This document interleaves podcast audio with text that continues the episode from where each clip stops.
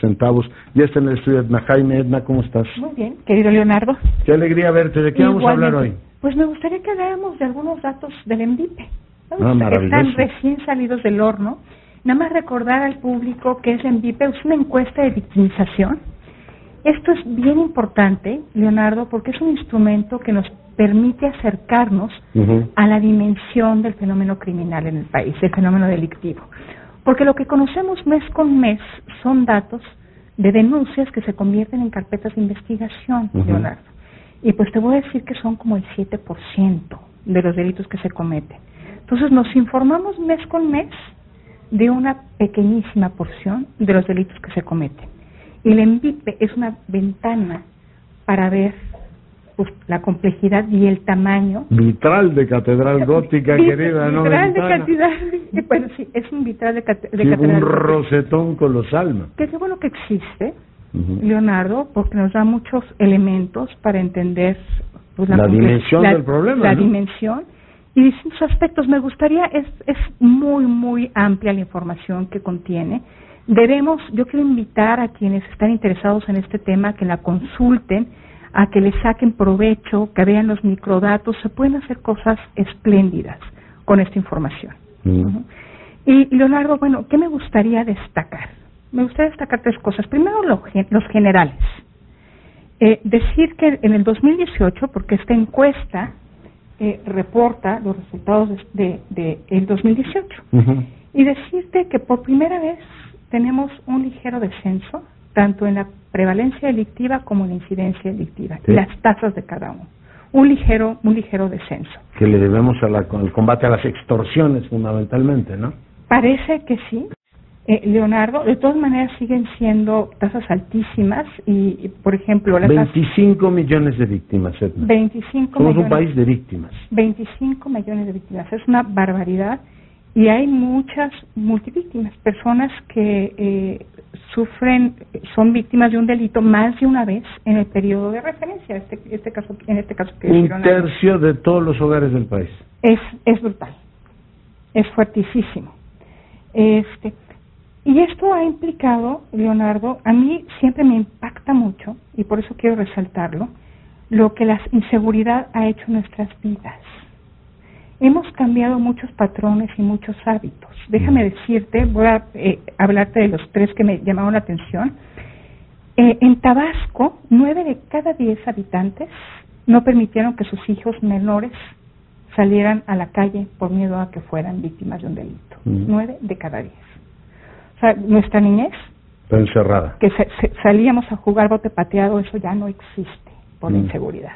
En Morelos, seis de cada diez habitantes dejaron de salir de noche por temor a ser, víctimas. En Guanajuato, seis de cada diez dejaron de llevar dinero en efectivo por temor a ser víctimas de algún delito.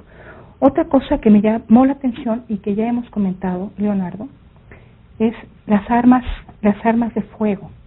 Están presentes en nuestra vida. Cada vez más delitos se cometen con armas de fuego. Uno de cada, cada tres delitos se utilizó un arma de fuego siendo el robo de vehículos donde en un 81% se perpetraron con un arma. eh, la cifra negra sigue siendo altísima. 93.2%. 93.2%, Leonardo. La gente Oye, dice... nada más aclárame una cosa. Ustedes dieron el informe, efectivamente, hace unos días del avance de las procuradurías, ¿no? O sea, ese 94% de porcentaje de no bateo, ¿es de los que sí procesan las procuradurías? No, la gente simplemente, estos 93.2%. ¿Es el mismo que tu 94%? Estos delitos, la autoridad no los conoce. Sí, sí, no, esa es la cifra negra. No lo reportan o porque no les tienen confianza, porque es una pérdida de tiempo. Estos datos, o sea, no, más del 90% de los delitos, la autoridad no tiene conocimiento de, de Pero el 94% del último informe de ustedes Pero que eso de lo que sí conoce, que es el 6. 8%. El 94% no lo batea. Entonces, por es que esto es verdaderamente. O sea, hasta de lo que se, entera de poco y de lo poco que se entera tampoco batea. Entonces, este, por eso la gente dice: Pues, ¿a qué voy a denunciar si es una pérdida de tiempo? No pasa. ¿Y si lo es? No pasa nada.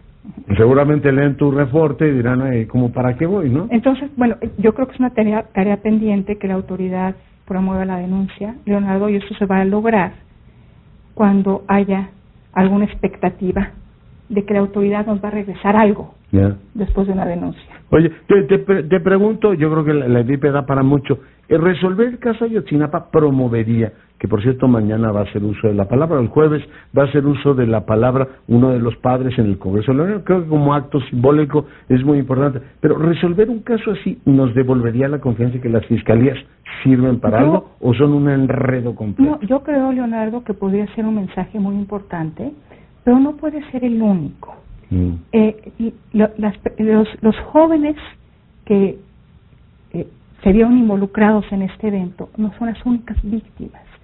Por eso, Leonardo, es que se habla mucho del tema de la justicia transicional. Yo creo que un proceso de esa magnitud sí podría regresar la confianza en las autoridades y en la justicia mexicana. Sin lugar a dudas, sería una muy buena señal que conociéramos una verdad, que conociéramos algo en lo que tuviéramos certezas de que estamos eh, pues, conociendo lo que sucedió eh, eh, en Ayotzinapa, me parece fundamental que se haga una investigación a prueba de balas, Leonardo, y que aunque no nos guste lo que se resuelva, que tenga tal, tales resortes de credibilidad, porque la investigación fue sólida, encabezada por profesionales, que no nos quede duda. Yo creo que sin duda sería importante. Eh, nada más déjame regresar el micro, porque te quiero dar un dato, además, súper importante de lo que nos cuesta la inseguridad. Estima eh, la ENVIPE que es 1.5% del PIB, más de lo que se va a invertir en infraestructura física, lo que está en el presupuesto para invertir en infraestructura los programas sociales, ¿no? En 2020, Completos. los programas sociales. Y es bien duro, Leonardo, porque, bueno, el, el delito que más se presenta Tuvimos 1.075 asaltos cada hora en promedio. En la calle o en el transporte público. Eh, y 653 extorsiones también cada hora en promedio. Y esto le quitó a los mexicanos, en promedio, un, un buen porcentaje de su ingreso anual, Leonardo. Aquí estamos estimando, o el ENVIPE más bien, estima que fueron eh, pues alrededor de 7.460 pesos por víctima. Qué bárbaro. Pues sí, sí es un quebranto y cuando ves las dimensiones, uno y pico del PIB, pues sí, es lo que le vendría de maravilla recaudar más al, SAT, por ejemplo, ¿no? Y, es, y, y, son personas, Leonardo, este, que pues que implican un, estamos estamos considerando que eh, pues esto es un, un porcentaje importante del ingreso anual, 7% del ingreso anual de las personas que son víctimas en la vía pública, en el transporte público. que no hay derecho.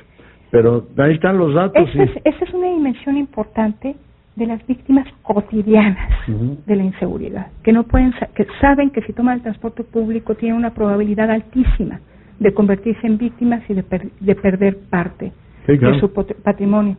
Y sí, efectivamente, pues necesitamos dar resultados en estos ámbitos, Leonardo.